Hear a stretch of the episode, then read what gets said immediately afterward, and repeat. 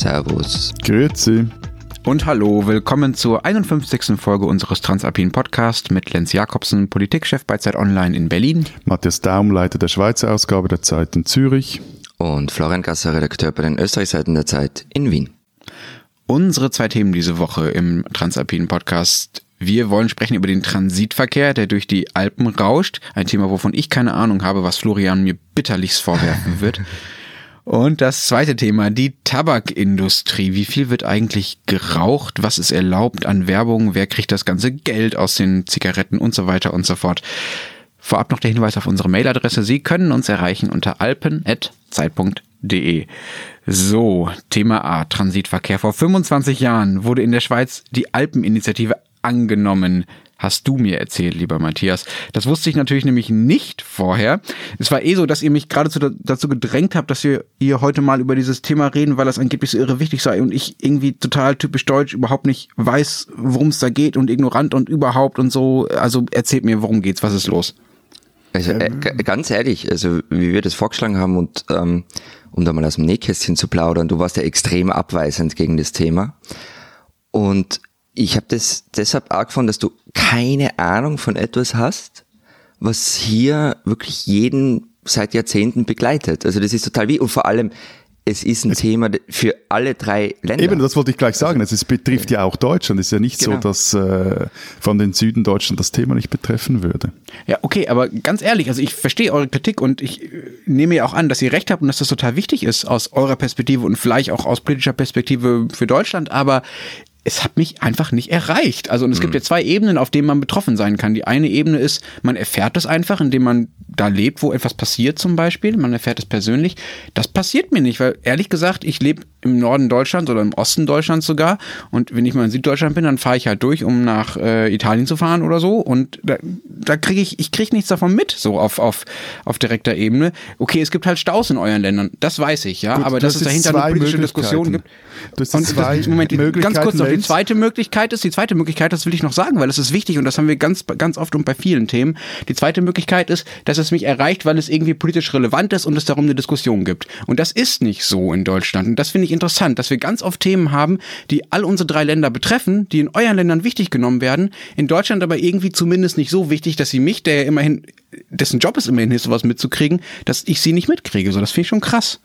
Gut, das ist zwei Möglichkeiten. Entweder du leistest jetzt ab, bitte, ab, bitte, ab, bitte, oder du lässt jetzt eine Geschichtsstunde in Alpentransitverkehr über dich ergehen. Na, also fangen oh wir mal mit den nackten Zahlen an. Also ganz, damit wir mal die Dimensionen da klar machen. Du, kennt ihr das Wipptal? Sagt euch das was? Nee. Nee. Ihr kennt, also du zumindest, Lenz, bist da sicher schon mal durch. Das ist das Tal zwischen Innsbruck und Brenner. Also da diese Sehnsuchts, die Route zu den Sehnsuchtsorten äh, am Meer. Und da fahren jährlich mehr als zwei Millionen, 2,25 Millionen Lkw durch. Also das sind Summen, die kann sich der mhm. Eidgenosse nicht mal vorstellen, weil ich glaube, durch alle Schweizer Alpenpässe fahren keine Million Lkw. Und das Problem ist, also auf der einen Seite natürlich die Schadstoffbelastung, aber auf der anderen Seite gerade in Sotela halt auch der Lärm. Also gerade im, im Wipptal, aber auch in, in weiten Teilen des Inntals da ist der Lärm der Autobahn allgegenwärtig. Das ist einfach Wo, immer Wobei, da. aber was du jetzt machst, äh, glaube ich, äh, ist genau das, was, was eben Lenz vorher gesagt hat. Das ist quasi, okay, das ist jetzt irgendein Problem, das in genau. irgendeinem genau. Wipptal irgendwo in Tirol stattfindet, das zwar damit zu tun hat, dass die Lastwagen aus allen Herren Ländern in Europa kommen und in die südlichen Länder fahren, aber der, der Punkt ist ja, dass in unseren beiden Ländern, also in der Schweiz und in Österreich, dieses Transitverkehrproblem viel größer ist und halt auch völlig andere Dimension hat, nämlich ganz stark auch europapolitische Dimension. Genau. Also ähm, ich wollte nur mal mit den Zahlen klar machen, äh, von welchen Dimensionen wir da reden. Und also wenn man sich so überlegt, die Geschichte Österreichs in Europa und in der EU ist auch eine Geschichte des Versuchs, irgendwie den Transitverkehr in den Griff zu kriegen. Also seit diese Autobahn in den 60er Jahren gebaut worden ist. Also zum Beispiel, als ich ein Kind war, so in den 80er Jahren und das erste Mal irgendwie Nachrichten mehr oder weniger bewusst mitkriegt habe, da war immer das Thema Transitverkehr. Und Transitvertrag. Entschuldigung, Florian. Ja. Darf ich mal einmal ganz kurz nachfragen? Klar. Du sagtest gerade in so einem Nebensatz, seit diese Autobahn in den 60ern gebaut wurde. Das heißt, ja. seit den 60ern erst gibt es eine Autobahn, die, um es mal platt zu sagen, von Deutschland durch Österreich nach Italien geht, ja? Genau, also der, der Brennertunnel, der Brennertunnel mhm. wurde Ende 70er Jahre eröffnet, Gotthardtunnel 81 und das war so die Zeit, als dann halt dieser Verkehr dort recht stark ähm, zunahm und relativ schnell merkte dann die Bevölkerung sowohl in der Schweiz wie in Österreich, die vorher eigentlich recht positiv gegenüber diesem Bauprojekt dann eingestellt war, oh scheiße, das wollten wir dann nicht, nämlich all diesen Verkehr, den Lärm und den Gestank. Genau. Und damit kommt dann der Transitvertrag ins Spiel. Dann, genau, und dann ging es um den Transitvertrag. Das war also die Idee, den Verkehr zwischen Österreich und der EG damals noch äh, zu regeln. Der ist dann 92 in Kraft getreten. Und der hat vorgesehen, dass nicht mehr als 1,61 Millionen Lkw über den Brenner donnern dürfen. Ihr habt die Zahlen vorher schon gehört, das hat sich natürlich geändert. Die Schadstoffbelastung sollte bis 2064 Prozent reduziert werden und so weiter. Das Ganze wurde dann geregelt mit den sogenannten Ökopunkten. Ältere Zuhörerinnen und Zuhörer werden sich noch daran erinnern. Jeder LKW hat dann pro Fahrt so und so viel Ökopunkte verbraucht, je nachdem welche Abgaswerte er hatte. Das ist alles wurscht mittlerweile, weil der Vertrag seit 2003 mehr oder weniger Geschichte ist. Und seitdem streiten wir uns. Also vor allem, wenn man es personalisieren will, Lenz, wir beide. Ähm, denn natürlich, einerseits gilt in der EU. Interessant, worüber ich mich streiten kann, wenn ich überhaupt keine Ahnung davon habe, aber ja. Na, also einerseits gilt in der EU halt freier Warenverkehr. Das ist doch ein recht wichtiges Prinzip der Union. Andererseits wäre es uns halt eigentlich ganz recht, wenn es ein wenig eingedämmt wird. Und das ist der Punkt, wieso dass ich jetzt gefunden habe, wir müssen endlich mal über dieses Thema sprechen, weil, also einerseits dieses Jubiläum, vor 25 Jahren wurde eben diese Alpeninitiative angenommen, Februar 1994, und die wollte genau das. Also die wollte genau den, den äh, Verkehr, den Transitverkehr über die Alpen von der Straße wegbringen und auf die Schiene bringen. Also in der Schweizerischen Bundesverfassung steht heute immer noch, Zitat, der alpenquerende Gütertransitverkehr von Grenze zu Grenze erfolgt auf der Schiene. Und in der Schweiz war das aber auch die Zeit, als die Schweiz mit der EU Verhandlungen über bilaterale Abkommen aufnehmen wollte, oder dabei war aufzunehmen. Die wurden dann gestartet, die eigentlich Verhandlungen Ende 94, weil, nur kurz Klammerbemerkung, 1992 die Schweizer nichts von einem EWR-Beitritt wissen wollten.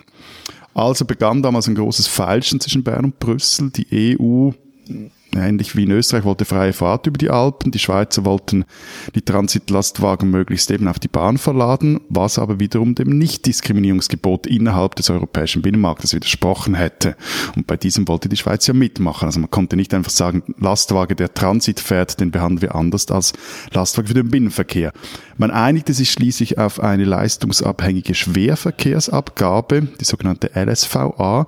Das heißt, jeder Lastwagen, der in der Schweiz unterwegs ist, egal ob in- oder ausländisch, egal ob Binnen- oder Transitverkehr, der wird erfasst und der muss dann je nach Anzahl zurückgelegter Kilometer, je nach zulässigem Maximalgewicht und seiner jeweiligen Emissionsklasse eine Abgabe bezahlen. Das macht im Schnitt so gut 53 Franken für einen 40-Tönner, der von Basel nach Chiasso fährt. Im Übrigen Österreich, Deutschland, Tschechien und die Slowakei haben im Laufe der Jahre diese LSVA-Idee auch übernommen. Genau, also das ist, das ist ganz ähnlich. Also die Verrechnung der LKW-Maut ist super kompliziert, weil sie sich eben aus diesen Dingen wie Abgasnorm, wie viel Achsen hat der Lastwagen und so weiter zusammensetzt. Es gibt dann auch noch Nachttarife von der Strecke und so weiter.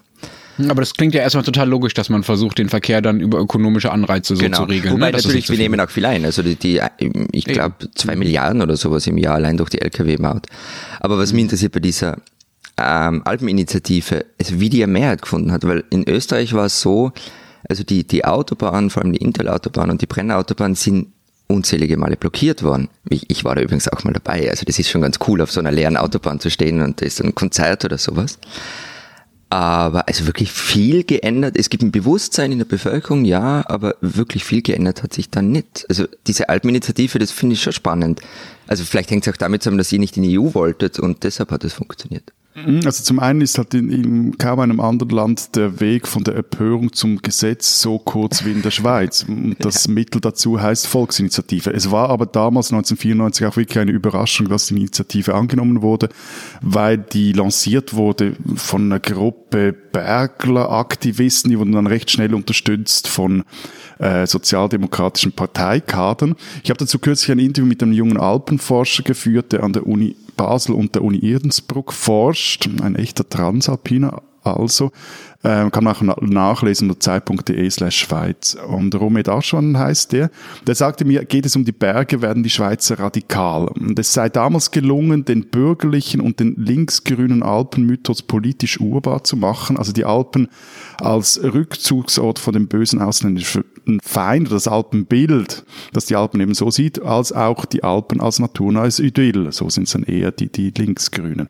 Und in den Vox-Analysen nach der Abstimmung zeigt sich tatsächlich, es gibt eine Korrelation zwischen EU-Ablehnung und Zustimmung zur Alpeninitiative. Und umgekehrt galt, wer eher pro EU war, der lehnte die Alpeninitiative eher ab. Okay, das ist alles total spannend, was du da erzählst, Matthias, aber Danke. es ist halt echt, es ist halt echt es ist von jetzt gestern. Teil deiner Abbitte, ja? es ist Teil deiner Abbitte, Lenz. Ich habe jetzt, ich habe jetzt total viel gelernt und ich bin euch so dankbar dafür, aber können wir mal bitte zum Heute kommen, wie ist es denn jetzt? Also, ihr habt schon ein bisschen versucht zu erklären, wer was irgendwie zahlt du hast ja schon angedeutet, Florian, dass auch total viel Geld bei euch liegen bleibt. Mal ein bisschen böse gefragt, was ist denn dann das Problem? Ihr verdient daran, dass die Leute durch euer Land fahren, dafür nehmt ihr Geld. Ist es doch ist, alles okay, oder? Es ist laut und viel Schadstoffe. Also im, am Ende läuft darauf hinaus. Aber klar gibt es einen Wohlstand durch Transitverkehr. Also der passiert Wobei schon. eben für, für diesen richtig, also um da richtig Wohlstand zu generieren, musst du auf zünftige Wegalgerei betreiben und das ist selbst das für die Schweiz. Ihr, super. Ja, aber ist selbst für die Schweiz unmöglich, weil sie eben seit ähm, 1999, 2000 an die bilateralen Verträge mit der EU gebunden ist. Sie wollte eigentlich ursprünglich mal 600 Franken für jede LKW-Fahrt über die Alpen verlangen, aber hat man das nicht äh, hingekriegt.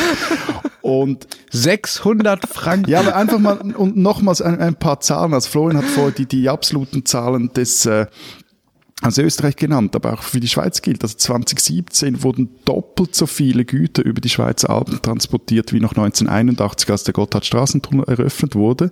Und allein seit dem Jahr 2000 hat der Verkehr um über 30 Prozent zugenommen. Und besonders stark zugenommen hat dabei der Straßengüterverkehr. Und ob schon in der Schweiz, das im Gegensatz zu Österreich oder Frankreich, 70 Prozent des transalpinen Güterverkehrs auf der Schiene abgewickelt werden. Okay, und gibt es denn eine andere Lösung dafür? Also so richtig toll ist die österreichische Lösung ja auch nicht, oder die ist Florian? Super, die ist super. Du okay. meinst die Blockabfertigung?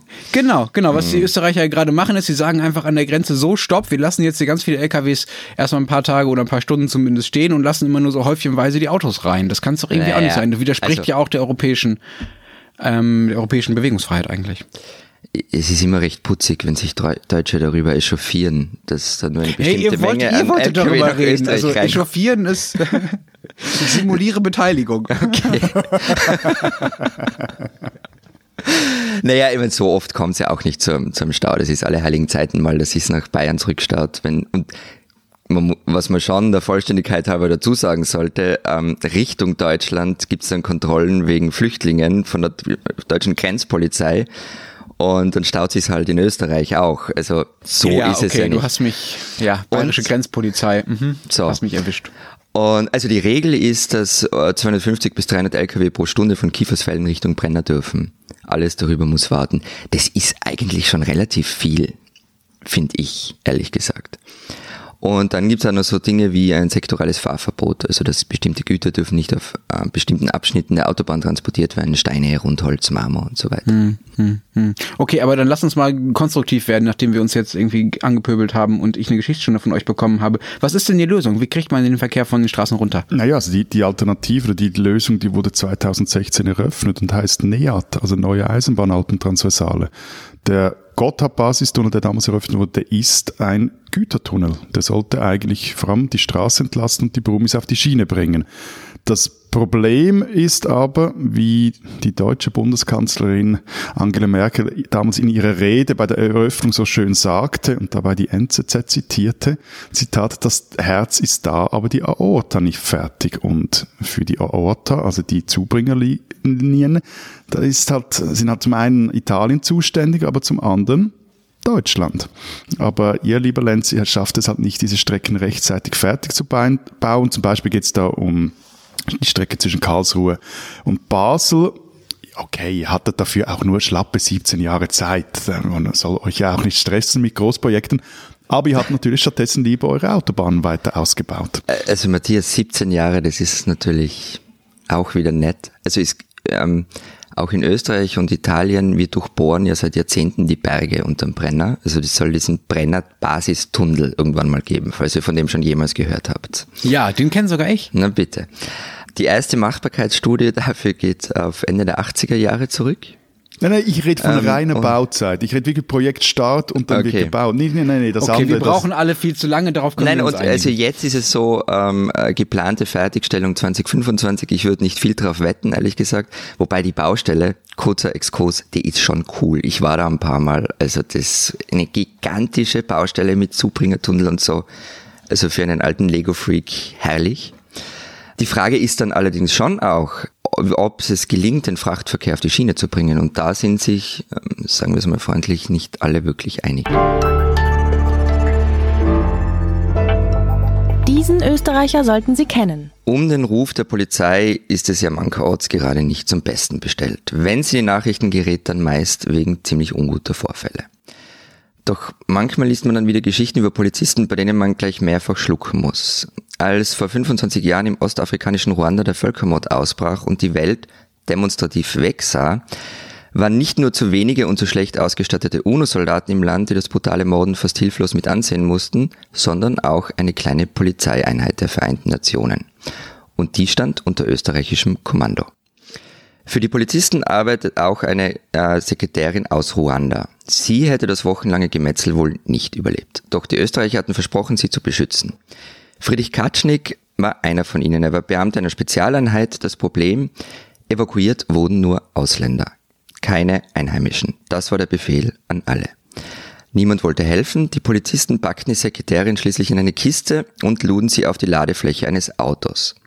Während überall um sie herum Menschen abgeschlachtet wurden, fuhren sie Richtung Flughafen. Die Frau musste immer wieder ihren Finger aus der Kiste strecken, um zu signalisieren, dass sie noch genug Luft bekommt. In einem Kreisverkehr wäre die Gruppe fast aufgeflogen. Am Ende schafften sie es in ein Flugzeug Richtung Kenia. Die Frau bekam Asyl in Kanada. Ein Großteil ihrer Familie aber wurde ermordet. Und Friedrich Katschnik brauchte 25 Jahre, bis er es wagte, die Geschichte zu erzählen. Und zwar diese Woche im Magazin Profil. Denn am Ende war das, was er getan hat, Gehorsamsverweigerung. Aber, wie der Kommandant des Einsatzes einmal erzählte, es gibt Befehle im Leben, die verweigert werden müssen. Keine Einheimischen zu retten, war einer davon. Friedrich Katschnik, ein Österreicher, den man kennen sollte.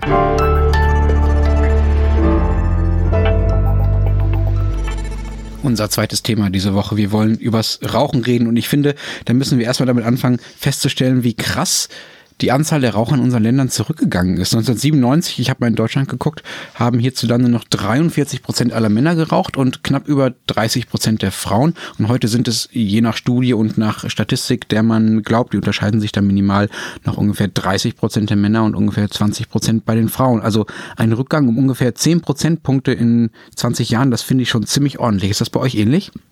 Also bei uns raucht ein Drittel aller Männer und ein Viertel aller Frauen. Also minimal mehr. Mhm. Also bei uns wird auch noch richtig viel geraucht. Also rund 15 Prozent der 15-Jährigen rauchen und insgesamt raucht fast ein Viertel der Bevölkerung. Und damit sind wir in, in jeder Statistik eigentlich relativ weit vorne. Also 2016 wurden zum Beispiel 16 Milliarden Chick verheizt. Hm. Okay, aber warum findest du das viel? Also ein Viertel sind es ja bei uns ungefähr auch. Naja, äh, man seit 2000 sinkt der Anteil der Raucher im OECD-Schnitt. Ähm, in Österreich bleibt äh, mehr oder weniger gleich. Aber euch wird's gar nicht weniger krass. Okay. Ja, schon, aber nicht so viel wie in anderen Ländern. Also die, die Zahlen sind auch in der Schweiz zurückgegangen, aber nicht so stark wie in Deutschland. Also seit 1992 ging der Anteil der rauchenden Männer von 37 auf eben etwa 30, 31 Prozent zurück. Aber bei den Frauen ist der Anteil stabil geblieben bei diesem Viertel, den ich vorhin erwähnt habe. Okay, bevor wir jetzt unsere Hörer denken, dass wir eine Sendung darüber machen, wie schädlich das Rauchen ist, machen wir natürlich nicht. Wir sind ja kein Gesundheits- oder Wissenspodcast, sondern ein Politik-Podcast. Lass uns mal über das Geld reden, was dabei ausgegeben wird. In Deutschland sind das rund 28 Milliarden Euro im Jahr und die logische Anschlussfrage wäre jetzt, ob dann das Geld, was aus dieser schädlichen Aktivität generiert wird, immerhin auch in Deutschland landet oder wo das überhaupt landet. Und die verkürzte Antwort ist, Matthias, korrigiere mich, wie könnte es anders sein? Es landet in der Schweiz. ja, gut, okay. Also, wobei man dazu sagen muss, ja und nein. Also zuerst bleibt man ja sehr viel Geld bei euch, nämlich beim deutschen Staat, wie das auch in der Schweiz der Fall ist. Da wie es auch bei uns der Fall ist. Das, das also ist ich glaube fast das, 80 Prozent oder von einem, von einem Zigarettenbackel bleibt beim Staat. Das ist über wirklich, die Hälfte. Das ist, wirklich eine, eine, eine, eine, krasse Statistik. Äh, ihr seht jetzt, die Höher sind jetzt leider nicht, aber Zigarettenverkäufe und Tabaksteuereinnahmen in der Schweiz seit 1997. Tabaksteuereinnahmen stiegen und die, die verkauften Zigaretten, die gingen krass zurück noch auf so was sind das? 9 Millionen, 9,5 Millionen von etwa 15 Millionen rund und gleichzeitig nimmt der Staat mehr ein. Aber Lenz, du hast schon recht, also es fließt ein Teil äh, des Geldes, das den armen Tabakfirmen noch bleibt, fließt einiges davon in die Schweiz. Aus einem einfachen ist Grund. Gut, ist nett gesagt, ja. Einfachen Grund, ähm, Philip Morris International hat zum Beispiel seinen Sitz in Lausanne, produziert in Neuenburg. Die gesamte Firma hat, macht weltweit, das ist im weltweiten Umsatz von 29 äh, Milliarden Franken. British American Tobacco hat eine Fabrik im Jura, im Boncourt und Büros am Genfersee. Die Firma macht weltweit 26 Milliarden Franken Umsatz. Japan Tobacco International hat seinen Sitz in Genf und hat ein Werk in Dagmarsellen, das ist im Kanton Luzern, und macht weltweit einen Umsatz von 18 Milliarden Franken. Und es ist nun so, also ich meine, dass die Firmen hier ihre Backoffices haben, das erstaunt nicht, zumindest mich nicht, aber dass unser Land ein guter Stand, weil eben, also unser Land ein guter Standort für Multis ist, das ist bekannt. Was aber selbst mich überrascht hat, ist, die produzieren hier wirklich massig Ziggis. Und hier wird die Sache, finde ich, hier wird sie wirklich unappetitlich. Denn von den 34,6 Milliarden Zigaretten, die Zahnstadt aus dem Jahr 2016 in der Schweiz produziert wurden, gingen fast drei Viertel in den Export. Das ist mal noch nicht unappetitlich. Damit ist die Schweiz auch nicht um weltweit Spitze. Es ist Rang 15 der weltweiten Ziegeproduzenten. Aber und das ist, da macht es auch noch nicht unappetitlich, aber wichtiger zeigt, was jetzt da irgendwie ist. Das Exporteinnahmen aus Tabakprodukten, die sind vergleichbar mit den Exporteinnahmen wichtiger Schweizer Exportgüter, wie ist zum auch Beispiel Käse unappetitlich. Was oder Schokolade. Nur, ne, das ist jetzt mal, der, der Rahmen ist jetzt mal abgesteckt. Also, die Schweiz. Er hat wieder ist, Export gesagt. Er hat Export er hat gesagt. Export gesagt und er hat gesagt, dass die Schweiz nicht nur ein Käse, Schokoladen oder Kaffeeland ist, sondern auch ein Zigarettenland. So, aber so, was ist daran was ist unappetitlich? Voilà. Die Zigaretten, die in den Export gehen, allen voran jene, die nach Afrika verschifft werden, die sind viel giftiger als die Ziggis für den Schweizer Markt. Das okay. zeigte kürzlich eine Untersuchung der NGO Public Eye. Die Autoren verglichen den Teer-, Nikotin- und Kohlenmonoxidgehalt von Zigaretten, die in Europa und in Marokko, haben sie als Beispiel genommen, konsumiert werden. Ihr Fazit, Zitat, in Casablanca Camel Light zu rauchen ist schädlicher als Camel Filters in Lausanne zu schloten. Produziert werden diese Zigaretten in der Schweiz auch, weil hier viel weniger strenge Regeln gelten als zum Beispiel in der EU. Also kannst du in Glimmstängen irgendwelche Lebensmittelaromen, Zucker, Honig, Gewürze, fast sämtliche synthetischen Süßungsmittel zusetzen. Alles geschenkt. Und kontrolliert wird das hierzulande auch kaum. Das ist dann wiederum Aufgabe der Zielländer. Das führt also zur Situation, dass die Schweiz zum Beispiel in Tansania Antiraucherprogramme unterstützt und gleichzeitig die in der Schweiz ansässigen Tabakmultis ihre hochdosierten Zigaretten nach Tansania exportieren. Also, ein paar Dinge. Erstens einmal meine persönliche Betroffenheit, weil ich habe in Afrika Zigaretten geraucht. Das heißt, ich habe euer scheiß Schweizer Gift da eingeatmet, oder? Es wird Zeit für ja. dich, einen amerikanischen Anwalt für eine Sammlerklage ja, zu begeistern. Wirklich. Andererseits, die Neue Zürcher Zeitung hat Österreich mal als Aschenbecher Europas beschrieben, was ich jetzt vor dem Hintergrund, den du erzählt hast, schon sehr verwegen finde. Was macht euch denn zum Aschenbecher Europas, Florian? Naja, wir haben ja schon mal über das Rauchergesetz gesprochen, also dass bei uns in Gasthäusern noch geraucht werden darf und ähm, das geplante Gesetz, das vergangenes Jahr in Kraft treten hätte sollen, nicht in Kraft getreten ist, also das Rauch allgemeine Rauchverbot. Also man natürlich, wenn die FPÖ-Politik ist nämlich gleich Raucherpolitik. Andererseits ähm, ist es relativ traurig, über die österreichische Tabakindustrie zu sprechen, vor allem wenn man nach Matthias kommt, der da irgendwie mit Summen um sich schmeißt. Wir haben nämlich keine mehr. Ähm, seit 2011 werden keine Zigaretten mehr in Österreich hergestellt. Die Austria Tabak, ähm, gegründet 1784, gehört einem japanischen Konzern, JTI, der wo sitzt? In Genf. Genf. Genau. Was es noch gibt, sind so ein paar regionale Independent-Hersteller, wobei die auch die Zigaretten nicht in Österreich herstellen. Ähm, früher war das übrigens mal ein richtig großes Geschäft und der Staat war mittendrin statt nur dabei. Also seit dem 18. Jahrhundert war Zigarettenherstellung monopolisiert und es blieb bis in die 90er, also bis zum EU-Beitritt so. Es gab ziemlich bekannte Marken wie Memphis oder gibt's noch immer Memphis, Smart, Ernte 23 und, und so weiter. Und der Boss der Austria Tabak war ein wirklich wichtiger Mensch in diesem Land. Beppo Mauhardt, den kannte jeder. Aber das ist vorbei. Gibt's nichts mehr davon. Alles weg. Mhm, okay, das äh, tut mir total leid und Danke. ähm, ihr habt's echt schwer, auch in Sachen Ja. Tabak und so. Aber ihr habt Ähm, das schönste Lied für alle mit Raucherbeinen. Ja. Krüpel haben so was Rührendes. Kraltinger und Heller, ja, ja. haben was Verführendes. Entschuldigung, Lenz. Das könnte man ja auch fast schon als Werbung deuten, ne? was äh, in diesem Lied da besungen wird. Das, äh, lass uns mal über Werbung für Tabak reden. Tata, was für eine Überleitung. Äh, da gibt's nämlich gerade eine Debatte drüber in Deutschland. Die Frage, wie Tabak und Zigaretten eigentlich noch bewerben, beworben werden dürfen. Seit 1975 schon gibt's keine Tabakwerbung mehr im Fernsehen, seit 2007 auch nicht mehr in Zeitungen und in Magazinen und übrigens auch nicht im Internet, was ich echt überraschend finde, weil im Internet gibt es für jeden Krams Werbung, den krassesten Spam, aber Tabakwerbung hat mich echt noch nie erreicht überraschenderweise. Und jetzt geht es noch um die Plakate auf den Straßen. Da ist nämlich Tabakwerbung noch erlaubt. Und zwar, obwohl die Regierung schon 2004 eigentlich, also die deutsche Regierung, ein Abkommen der Weltgesundheitsorganisation ratifiziert hat, das eigentlich genau das festlegt, dass nämlich die Tabakwerbung auf Plakaten auf der, im öffentlichen Raum verboten werden soll. Bis 2010 hätte dieses Verbot auch eigentlich eingeführt werden müssen. Wurde es aber halt einfach nicht. Und bis heute ist Deutschland das einzige EU-Land, in dem es noch Tabakwerbung auf Plakaten gibt. Aber ich habe EU-Land gesagt, gute Zuhörer wissen schon, es gibt noch eine andere Ausnahme außerhalb der EU, nämlich, Matthias, Auftritt da. Le Liechtenstein? Nein, die Schweiz hat eines der, der, der, der larschesten Tabakgesetze in Europa und auch das ist hier nicht vom Himmel gefallen, sondern das Resultat von gutem Lobbying, kann man sagen. Zurzeit ist ein neues Tabakproduktegesetz im Parlament hängig. Die erste Version wurde an den Bundesrat zurückgewiesen. Und ähm, auch weil es der Tabaklobby nicht wirklich gepasst hat. Momentan ist es so, Tabakwerbung im Fernsehen und im Radio ist untersagt. Tabakwerbung, die sich gezielt an Jugendliche richtet, ist ebenfalls verboten. Und in einigen Kantonen ist auch Plakatwerbung verboten oder gibt es weiterreichende Richtlinien. Aber sonst kannst du eigentlich recht viel machen, wenn du hier Zigaretten verkaufen willst. Hm, Okay, vielleicht muss man erstmal dazu sagen, warum Tabakwerbung überhaupt äh, so heikel ist und warum auch ich das irgendwie so wichtig nehme.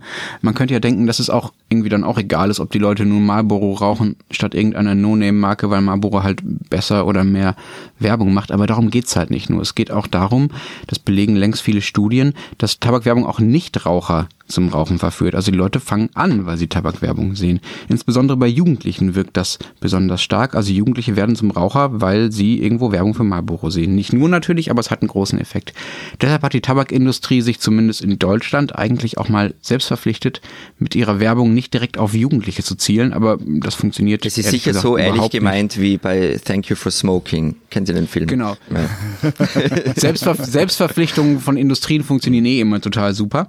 Also die einzig logische äh, Folge wäre eigentlich, man muss Tabakwerbung verbieten oder einschränken. Damit gibt es dann auch weniger junge Raucher. Das ist zumindest der Zusammenhang, den die Aber Wissenschaft mal, relativ deutlich belegt hat. Ihr lasst ja, also Deutschland lässt ja keine Gelegenheit anderen EU-Ländern auf die Finger zu hauen, wenn die irgendwas irgendwo irgendwie nicht äh, einhalten. Und äh, wieso bockt ihr hier so, wenn es ums Schloten geht? Naja, es geht ja erstmal nicht um die EU, sondern es geht um die Weltgesundheitsorganisation. Das ist ja eh keine Instanz, die besonders große Sanktionen aussprechen kann oder wo irgendwie eine große Macht dahinter st- stünde.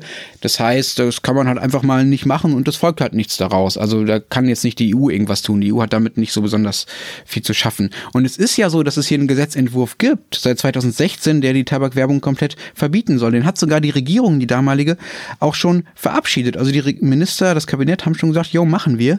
Aber dann hat die CDU-CSU-Fraktion im Bundestag sich quergestellt, genauer gesagt deren Langzeitvorsitzender Volker Kauder, der hat das verhindert. Dabei ist die ökonomische Rechnung auch relativ eindeutig und sagt auch, dass man mehr dafür tun sollte, dass Leute weniger rauchen. Ne? Wenn man mal durchrechnet, 14 Milliarden Euro, wir haben vorhin schon darüber gesprochen, nimmt der Staat über die Tabaksteuer ein. Das ist schon krass viel was da in Deutschland landet. Das wird in euren Ländern ähnlich sein. Aber wenn man auf der anderen Seite rechnet, was es denn kostet, dass so viele Leute rauchen in unserem Land, zum Beispiel bei den Operationen, die man dann machen muss, weil die Leute krank werden, bei den Verdienstausfällen, die man hat, weil sie nicht mehr arbeiten können, weil sie krank werden, da kommt man auf 78 Milliarden Euro auf der anderen Seite. So werden die Sozialkassen belastet. Und auch die öffentliche Stimmung ist übrigens eindeutig. Ich weiß nicht, wie das bei euch ist. In Deutschland sind mittlerweile drei Viertel der Befragten für ein absolutes Werbeverbot in entsprechenden Umfragen. Das ist äh, interessanterweise ziemlich exakt so viel, wie es Nichtraucher in Deutschland gibt. Man könnte also annehmen, dass einfach alle, die nicht rauchen,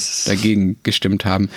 Aber es gibt halt auf der anderen Seite auch Lobbyisten und Politiker, die verhindern, dass es da irgendwie vorwärts geht. Und da möchte ich euch jetzt noch, ich höre auch gleich auf, noch eine echt krasse Geschichte erzählen, die der Spiegel mal ausgegraben hat, vor zwei Jahren schon. Und zwar waren, haben die Informationen bekommen von einem Essen des Zigarettenherstellers Remsmar. Und bei dem saß der CDU-Politiker Dominik Wehling dabei. Der ist in der CDU für Kommunalpolitik Politik zuständig oder war es, war es zumindest damals.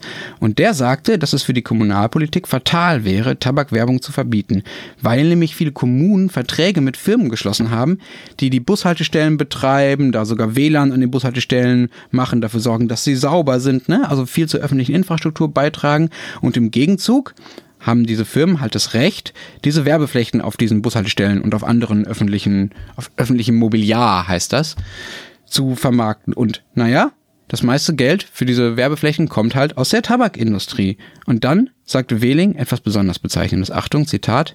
Wir sehen aber auch, wir werden mit dieser Haltung nicht öffentlich rausgehen können, weil die Diskussion, das Leben von Jugendlichen gegen eine Bushaltestelle können Sie sich ausrechnen, wie lange man das aushält. Super. Wo, wo, wobei ich, ich, ich mag die Logik, Lungenkrebs statt nasse Füße beim Warten auf den Bus. Aber Matthias, mal im Ernst, du bist doch sonst in unserer Runde oft der härteste Verteidiger des äh, Extremliberalismus, sag ich mal. bist du denn, bist du denn gar nicht zugänglich für das Argument, dass auch Dinge erlaubt sein müssen, mit denen, mit denen Menschen sich schaden? Ja, mehr Tabakwerbung, mehr Rauchen, warum so hohe Steuern? Lass die Leute sich doch selbst umbringen.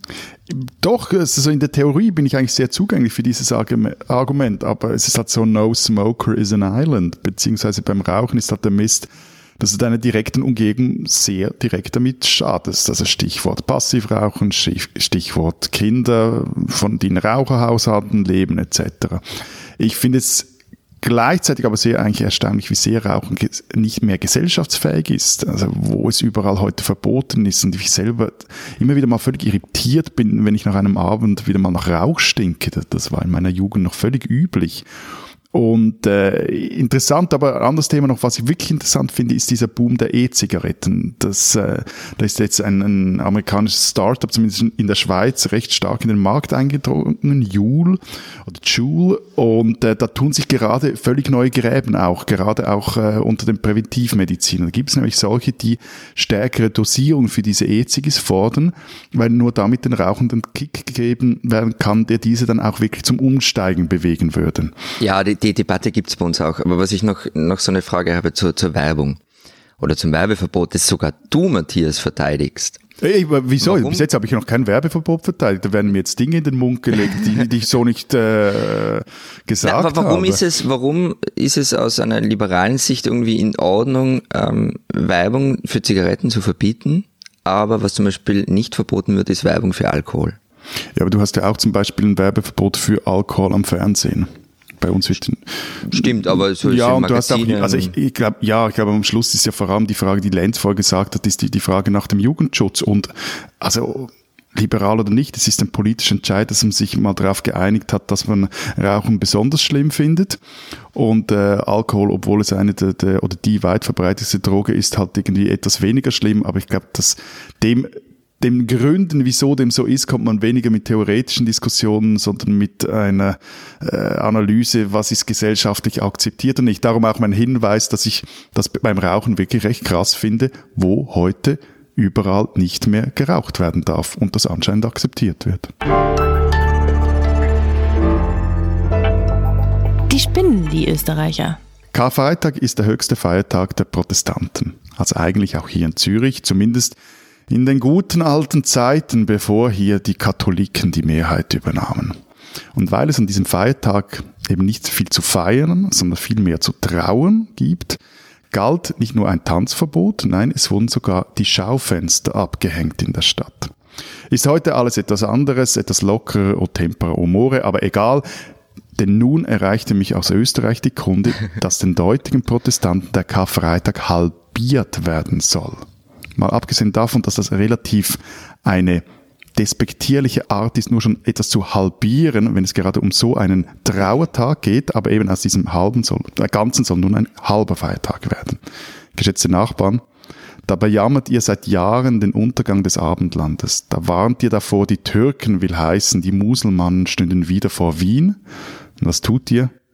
Eure Mitchristen vergraulen. Glaubt's mir, so gewinnt ihr keinen Kreuzzug.